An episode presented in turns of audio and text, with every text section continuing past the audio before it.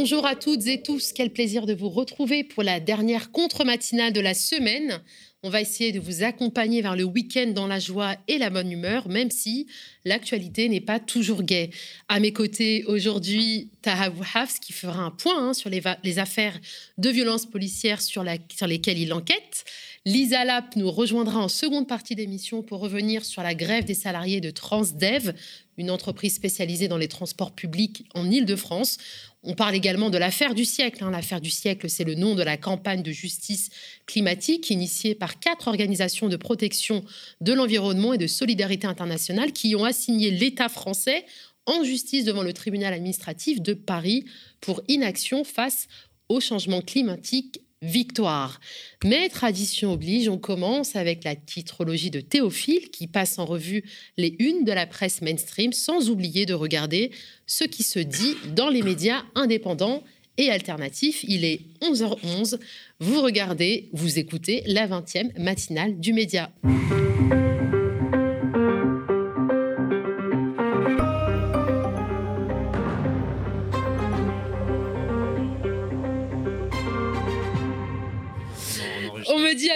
Qu'il est 7h11 et pas 11h11. Merci Betty.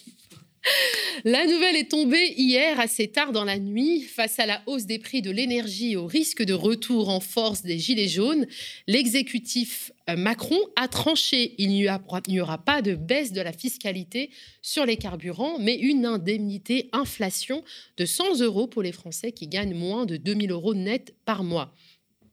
Pas besoin d'avoir une voiture pour la toucher. Les heureux bénéficiaires n'auront besoin de rien euh, pour l'obtenir. Rien faire pour l'obtenir, elle sera payée automatiquement via l'employeur, Pôle emploi, l'URSSAF ou d'autres caisses. Parce que la nouvelle est tombée tard dans la nuit, un seul quotidien national l'a mise à sa une. C'est le quotidien Les Échos, porte-voix des milieux patronaux, contrôlé par Bernard Arnault, première fortune française pouvoir d'achat, un chèque, quoi qu'il en coûte, juge les échos bien plus regardants que quand il s'agit des cadeaux fiscaux octroyés aux milliardaires. Le geste va coûter 3,8 milliards les salariés du privé recevront leur obol en décembre, les fonctionnaires en janvier et les retraités en février. L'exécutif décrit cette mesure comme simple à mettre en œuvre, mais des récriminations se faisaient déjà entendre tard dans la nuit sur les réseaux sociaux. L'absence de prise en compte du foyer fiscal entraînera des injustices, estiment certains. Deux conjoints ayant un enfant et étant payés chacun 1900 euros recevront 200 euros en cumulé, tandis qu'un parent isolé gagnant 2010 euros et ayant trois enfants à charge eh bien, ne recevra rien. Et puis, il est difficile d'imaginer que cette mini-prime comblera tous les effets des hausses de prix en cours.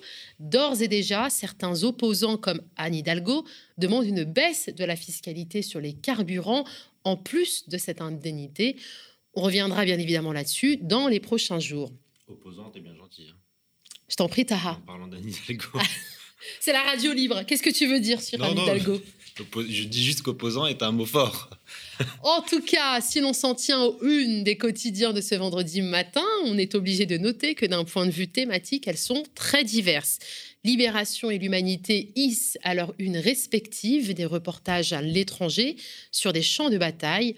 Reportage exclusif au Mali, le crépuscule de Barkhane, titre Libé, dont les envoyés spéciaux ont suivi le retrait de l'armée française décidé par Emmanuel Macron en juin. Une décision ambiguë, hein, parce, parce que depuis cette annonce, la France fait des mains et des pieds pour empêcher l'entrée sur le terrain malien de Wagner, la fameuse société de sécurité privée russe, accusée de rouler pour le Kremlin. Sahara occidental avec les combattants de la liberté, titre Luma, on se rappelle hein, que l'Algérie et le Maroc se battent depuis des décennies pour le contrôle de ce territoire très riche en hydrocarbures CQFD.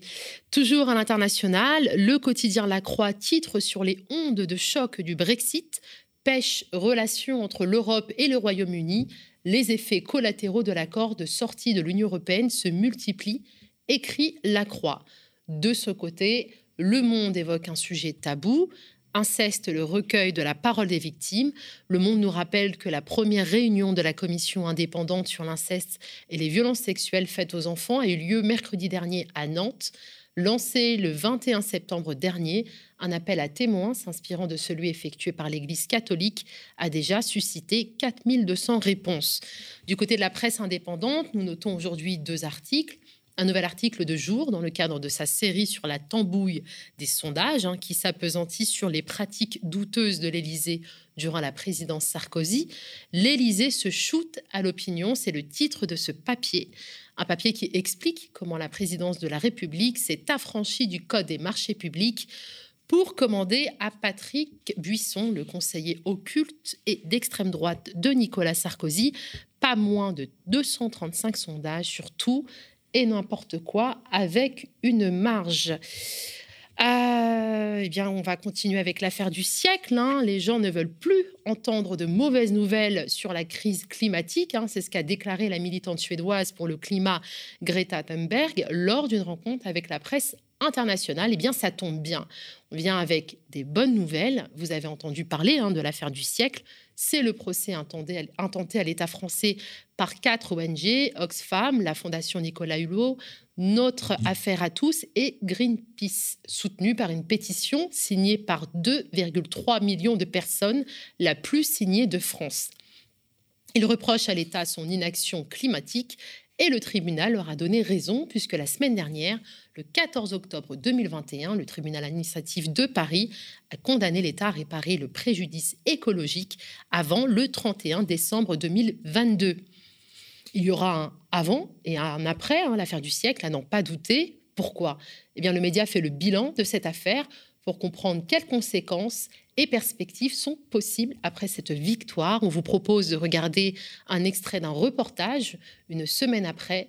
Quelle suite à l'affaire du siècle Celles et ceux qui s'estiment victimes euh, d'un préjudice euh, écologique ou des conséquences euh, du non-respect de ces objectifs climatiques pourra saisir le tribunal. Ça peut être, par exemple, le marin-pêcheur qui considère que dans telle zone de pêche, la biodiversité est moins riche et il y a moins de poissons. C'est tel agriculteur qui aura constaté qu'il y aurait plus de phénomènes, par exemple, de tornades ou de grêle à répétition en raison du dérèglement climatique.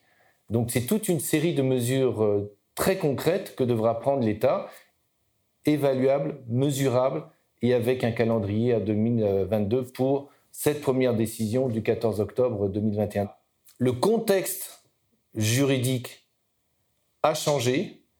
Ces normes sont des obligations euh, de faire qui pèsent également sur les responsables politiques et vous ne pouvez pas rester inactif. Et il y a une qualification pénale qui pourrait se prêter à cela, c'est la mise en danger délibérée de la personne d'autrui.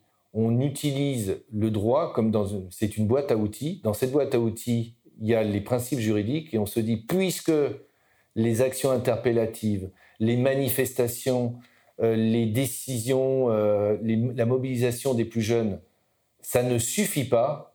On va aller sur le terrain juridique, donc on prend cet outil pour obtenir satisfaction. Et de ce point de vue-là, c'est un immense progrès, c'est un progrès historique. Et le droit climatique, la justice climatique, à mon avis, je ne dis pas que j'ai raison, mais à mon avis, va être une matière qui va euh, être innerver l'ensemble des autres, euh, des autres thématiques.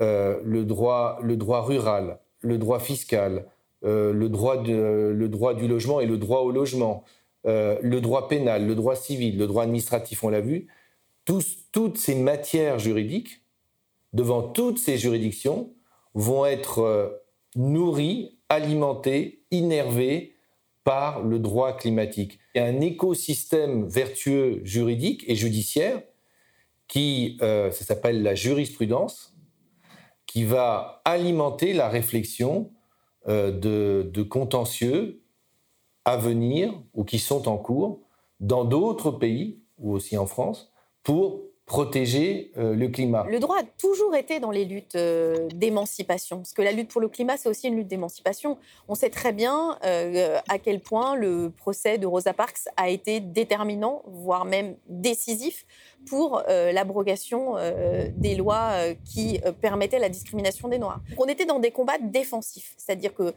c'est typiquement ce qui se passe depuis quelques années, c'est aussi les procès, les procès des décrocheurs de portraits, c'est-à-dire de militants qui décrochent les portraits de Macron dans les mairies dans un acte symbolique et qui ont été attaqués pour vol ou pour vol en réunion, mais les procès sont devenus des chambres d'écho de la mobilisation climatique. Ce qui est nouveau avec l'affaire du siècle, c'est qu'on est dans un procès offensif. C'est la suite logique de l'histoire. Il y a un moment de démocratie importante qui est l'élection du ou de la présidente de la République. Donc oui, on va être là. L'affaire du siècle va être, je pense, extrêmement engagée pour confronter les candidats, leur programme et la réalité de leurs futurs actes pour dire vous devez de toute façon tenir compte de cette décision. On va être euh, vraiment très teigneux, j'allais dire, à l'égard des candidats et de façon peut-être un peu différente de ce qu'on a été euh, dans les périodes précédentes parce que, parce que la période est critique et que l'inaction climatique aujourd'hui, elle est criminelle, tout simplement.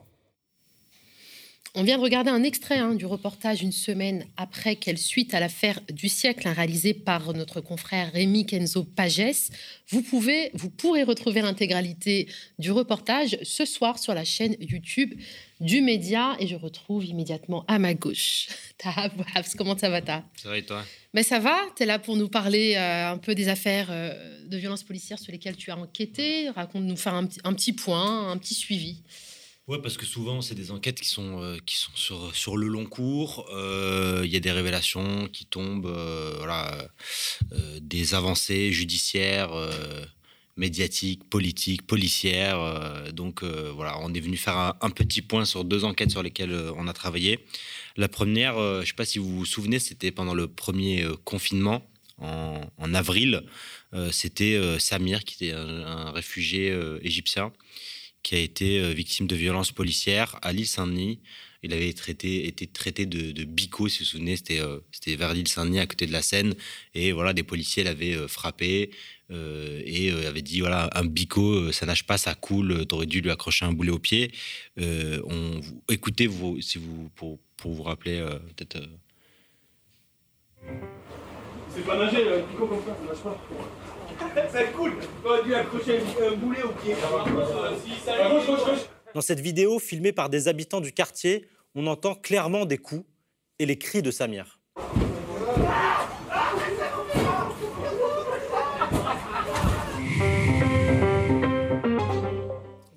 Ce n'est pas sans rappeler le fameux 17 octobre 61. Oui. Alors. Euh, donc par ailleurs, donc euh, il y a euh, la condamnation, enfin la, condamnation, les premières sanctions qui sont tombées contre ces policiers. C'était il y a quelques jours, donc vraiment juste juste là, là pendant les commémorations du 17 octobre, c'est cinq jours d'exclusion. Euh, c'est euh, l'enquête, euh, enfin c'est le, les sanctions administratives suite à l'enquête au, sein de la police, et c'est le directeur général de la police nationale qui a qui a décidé des, sanctions. C'est cinq jours d'exclusion. donc voilà, ouais, il a été frappé. On avait fait un entretien avec lui. Enfin bon, il est traumatisé. il a reçu une OQTF juste après, et donc si vous vous souvenez, ce que c'est une OQTF Une OQTF, c'est une obligation de quitter le territoire français. Et donc si vous vous souvenez dans cette affaire, donc il avait été frappé, insulté, ça avait soulevé euh, l'indignation générale, euh, si bien que même Christophe Castaner avait euh, réagi à ce moment-là.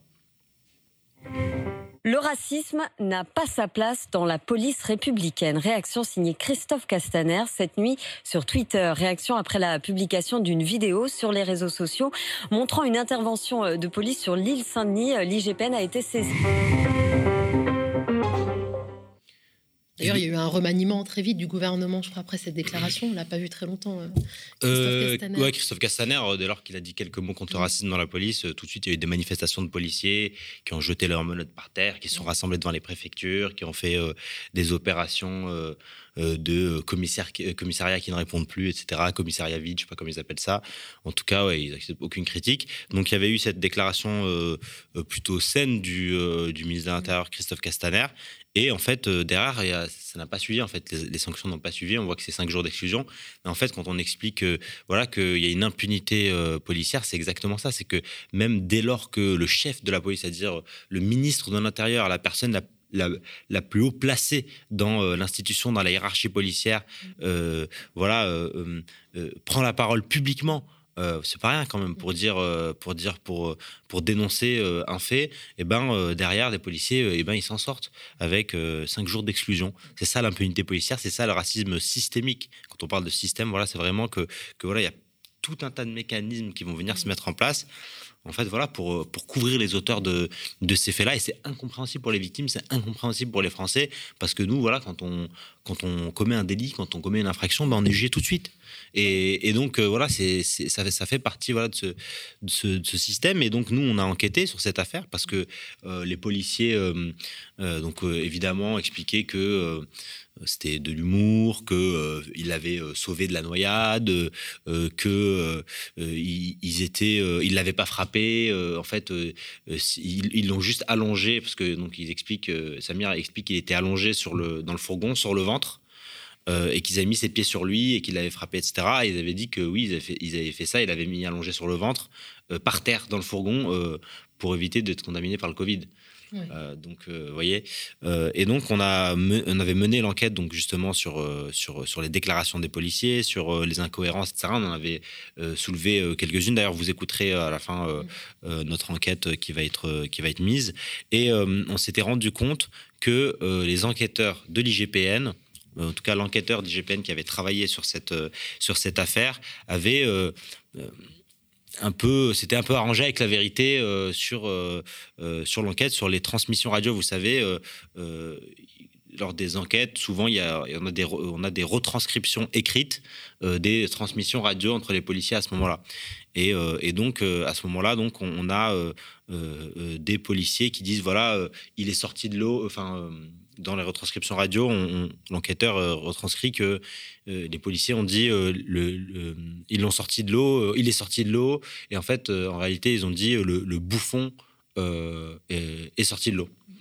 et donc, on a, on a révélé ça, et donc, il y a eu une plainte qui a été déposée contre les enquêteurs de l'IGPN, et aujourd'hui, la défenseur des droits s'est saisie de l'affaire. Il y a une, instruction aussi qui est ouverte contre les policiers pour faux en écriture publique. Euh, euh, et, voilà, donc euh, là, on va pouvoir avoir peut-être avoir un procès, peut-être avoir une explication sur ce qu'on appellerait peut-être des falsifications. Moi, en tout cas, je ne sais pas moi de, le dire, mais en tout cas, voilà, il y a des choses qui étaient dans le dossier d'enquête qui n'étaient pas exactement, euh, qui ne décrivait pas exactement la réalité. Donc, en tout cas, la défenseur des droits s'est saisie. Il y a une instruction qui est ouverte. On va peut-être euh, pouvoir euh, en savoir plus. Il y a aussi une autre affaire dont je vous parlais. Celle-là, elle, est plus récente. c'est l'affaire de Moussa à Noisy-le-Grand. Vous vous souvenez, ce jeune qui avait été arrêté, euh, qui avait été mis à l'abri des caméras de vidéosurveillance derrière euh, euh, un pylône et qui avait été frappé par des policiers, eh ben, il avait été libéré de prison suite à la diffusion de notre enquête vidéo qui montrait les images de vidéosurveillance où les on voyait les policiers l'agresser. Et donc, il y a eu son procès, donc on vous, l'avait annoncé, il s'est déroulé là cette semaine, le 19 octobre. Et donc, la procédure a été annulée. Il n'y a plus de poursuite euh, à ce jour contre euh, Moussa.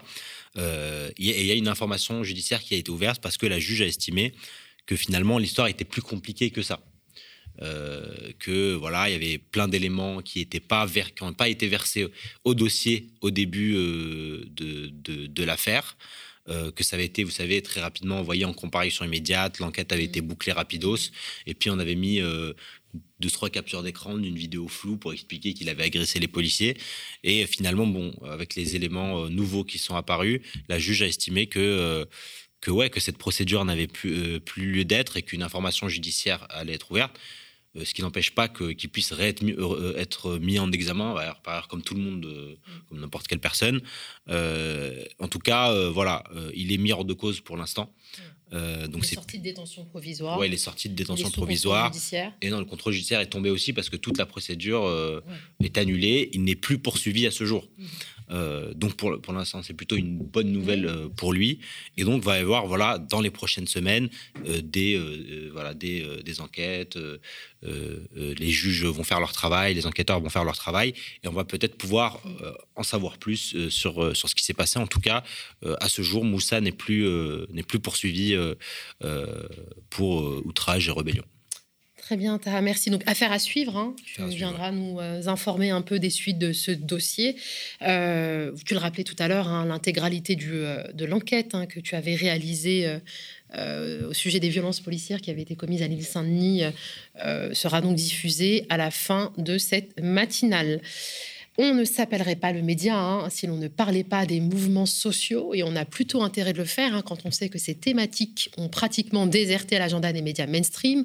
Lisa Lapp nous parle aujourd'hui du mouvement de grève des salariés de l'entreprise de Bus Transdev.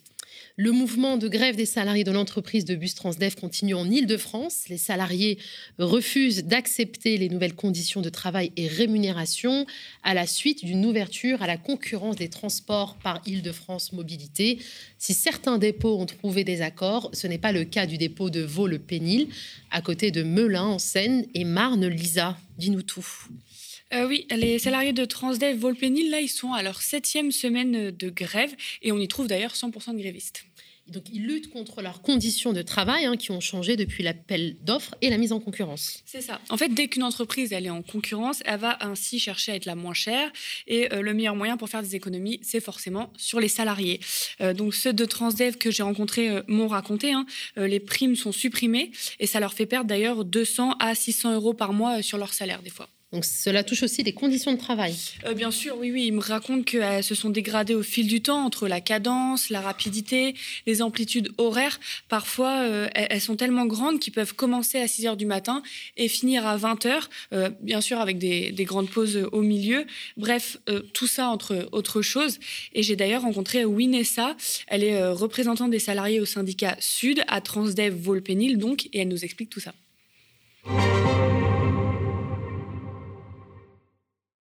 On demande à un salarié aujourd'hui de venir travailler 9 heures et de, le lui, en, de lui en reverser, enfin de le payer, de le rémunérer euh, 7 heures, voire 7h30. Donc ça pour nous, c'est pas envisageable. On, est, on, on, on estime que si on vient travailler 8 heures, on veut être payé 8 heures. Si on vient travailler 7 heures, on veut être payé 7 heures. Donc ils ont intégré un système de TI, ce qui s'appelle le temps indemnisé, euh, qu'on n'avait pas auparavant et donc qui est tout nouveau pour nous et qu'on on accepte. Alors c'est pas qu'on n'en veut pas, puisqu'on propose, on, on, on, le dit aussi concrètement, que euh, on préfère que ce soit pris sur le temps de pause plutôt que ce soit pris sur le temps de travail. Et je sais que pour Transdev, leur plus gros concurrent, c'est Keolis. Donc, ils ont essayé de s'aligner au maximum. Sauf qu'ils nous ont impliqués dans cet alignement. C'est-à-dire qu'à un moment donné, ils sont venus nous voir. Ils ont fait des, euh, euh, des, l'information dans l'entreprise en nous disant qu'il fallait qu'on soit au top, qu'il fallait qu'on soit au top sur le retard, au top sur les, les PNA, au top partout pour qu'ils puissent justement gagner ces contrats. Ils avaient besoin de notre aide. Donc, nous, on a joué le jeu parce qu'on croyait euh, que, en tout cas, euh, c'était valorisant pour nous et qu'on allait aussi être gratifié par rapport à ça. Bah, au contraire, voilà comment on nous remercie en nous dégradant nos conditions de travail, en nous cassant notre sac à dos social, c'est-à-dire qu'on nous enlève tous nos acquis, nos primes, euh, euh, tout ce qu'on avait auparavant. Donc quand Transdev nous dit oui, il y a un maintien de salaire, oui c'est vrai, mais c'est que sur le salaire de base. Par contre, tout ce, que, ce pourquoi nos anciens se sont battus pour qu'on obtienne ces, ces conditions de travail et ces, euh, ça, part en fumée et ça, Transdev se cache en disant comme quoi qu'il y a une, un maintien de rémunération qui est totalement faux. Conducteur de bus, hein, c'est devenu un métier compliqué, Lisa. Tout à fait. Enfin, c'est ce que me dit Marco. Euh, par exemple, ses pauses, elles raccourcissent. Il a du mal à bien contrôler son bus avant de le prendre le matin. Euh, il doit aller de plus en plus vite. Il m'a raconté, hein, la solidarité pendant la grève l'a vraiment touché. Et son entourage lui a même dit qu'il avait retrouvé une, une, bonne mine pendant ce temps-là. Il a retrouvé une bonne mine Bah oui, en fait, parce qu'il me confie qu'avant la grève, il était épuisé par son travail et avec des contraintes de plus en plus euh, difficiles. 7 heures, euh, 7 heures, ça me paraît bien, bien, bien complet. Mais 8 heures ou 9 heures, voire 10 heures, euh, là, c'est, c'est trop. On n'a pas droit au cul de barre au volant d'un bus. D'un bus. Euh, ça m'est déjà arrivé, oui. M'endormir à un feu rouge, par exemple. Parce que les conditions de travail. Euh... Oui, la fatigue. Euh, c'est un métier, bon, ça, on a signé pour ça, c'est un métier. C'est un métier où, euh, il faut euh, se lever très, très tôt. Donc déjà, euh, c'est pas c'est pas donné à tout le monde. Et en fait, moi, pour, les, pour les novices, ce que je leur dis, c'est bien simple. Les gens qui ne connaissent pas le, métier, je leur dis tu prends ta voiture et tu vas tourner pendant 8 heures d'affilée en ville avec. Et c'est une voiture. Tu es tout seul dans ton véhicule, tu n'as pas à te charger des arrêts, la montée, les, les descentes. En fait, on, on enveloppe euh, le, conducteur de bus actuellement, il enveloppe euh, plusieurs corps de métier.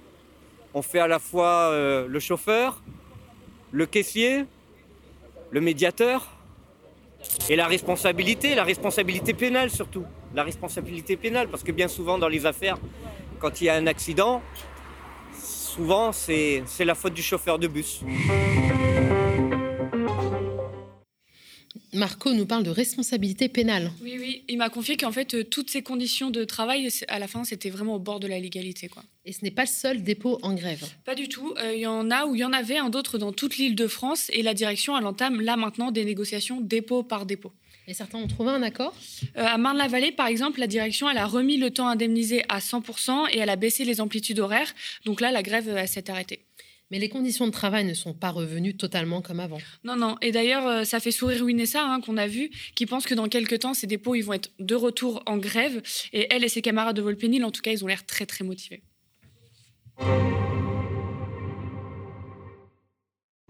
Ah non, on lâchera pas, nous on est déterminés, on est complètement déterminés et on est déterminés aussi pour les usagers parce que pour nous c'est inacceptable de transporter des usagers déjà dans les conditions ou dans lesquelles on les transportait auparavant, mais alors là c'est encore pire parce que c'est ce que je dis, un usager qui est sur son, quai, qui attend son bus, qui voit le bus passer, euh, soit il est avide, soit il est plein craqué, que le, conducteur ne peut pas s'arrêter, c'est pas parce que le conducteur ne veut pas ou ne le souhaite pas ou parce que c'est à la tête du client, c'est qu'il a des directives, il a des euh, un PCC qui lui dit quoi faire. Donc il ne peut pas faire comme il veut. On ne peut pas ramasser les gens comme on veut.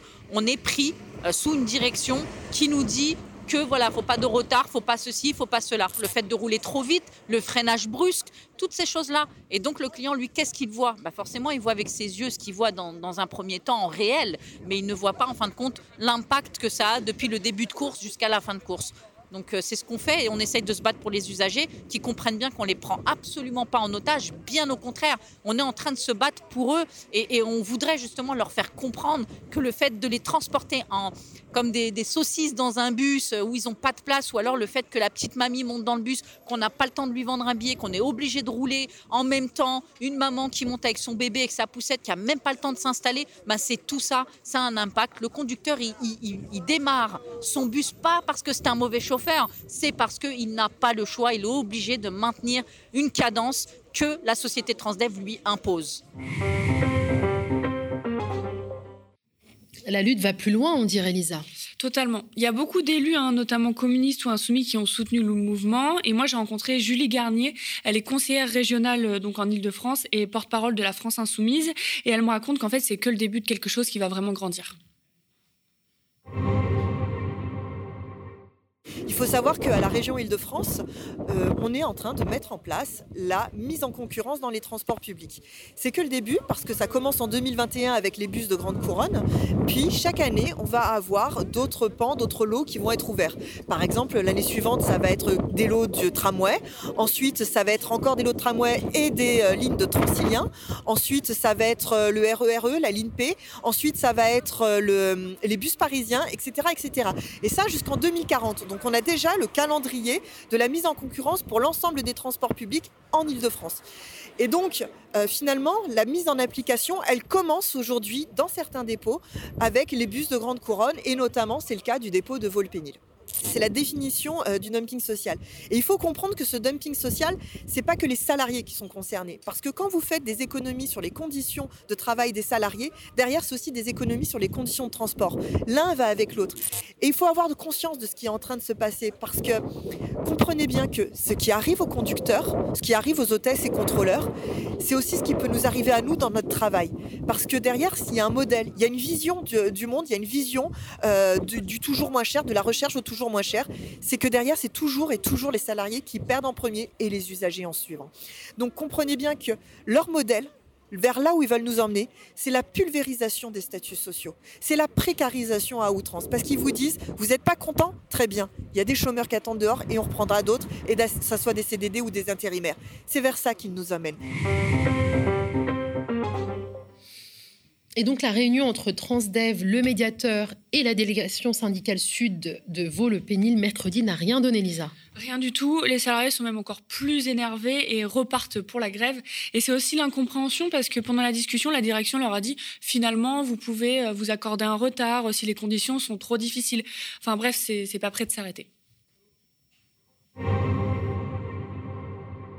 Pour moi, Transdev, euh, de un, s'en fout de ses usagers. Premièrement, très concrètement, au bout de sept semaines sans transport en commun dans sa ville, c'est que pour moi, Transdev aujourd'hui ne se préoccupe pas de ses usagers, il se préoccupe de leur petit porte-monnaie et c'est tout ce qui les intéresse.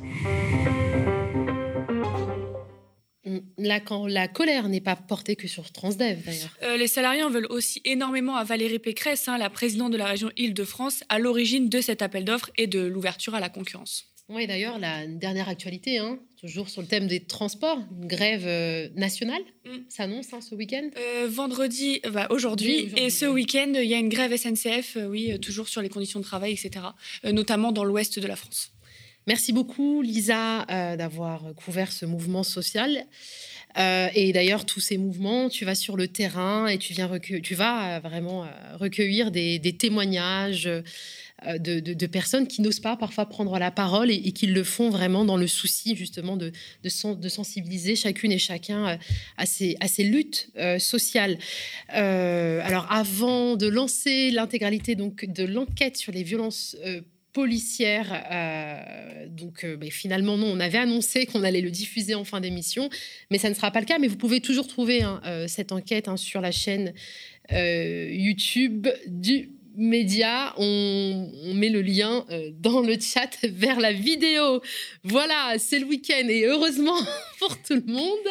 Euh, merci euh, de nous avoir suivis nombreuses et nombreux. Vous pouvez retrouver donc cette matinale, cette contre-matinale sur la chaîne YouTube et également en podcast. On compte sur votre soutien. Vous le savez, le média est un média indépendant qui ne vit que de vos dons et donc cet argent permet justement eh bien, de poursuivre le travail hein, sur la contre-matinale et également de soutenir les programmes diffusés sur la chaîne YouTube. On vous souhaite un très bon week-end. Qu'a- Qu'as-tu prévu d'ailleurs pour ce week-end, Lisa? Euh, ce week-end, c'est détente. C'est Voilà. détente D'accord. Peut-être que tu as une adresse, une petite sortie à conseiller à celles et ceux qui nous écoutent et nous regardent. Le vélo, la balade, la nature, et voilà. Ok, super. Merci. Et on se retrouve pour ma part euh, mercredi, mais bien évidemment, euh, Théophile euh, sera là pour animer cette émission dès lundi. Merci de nous avoir suivis. À très bientôt.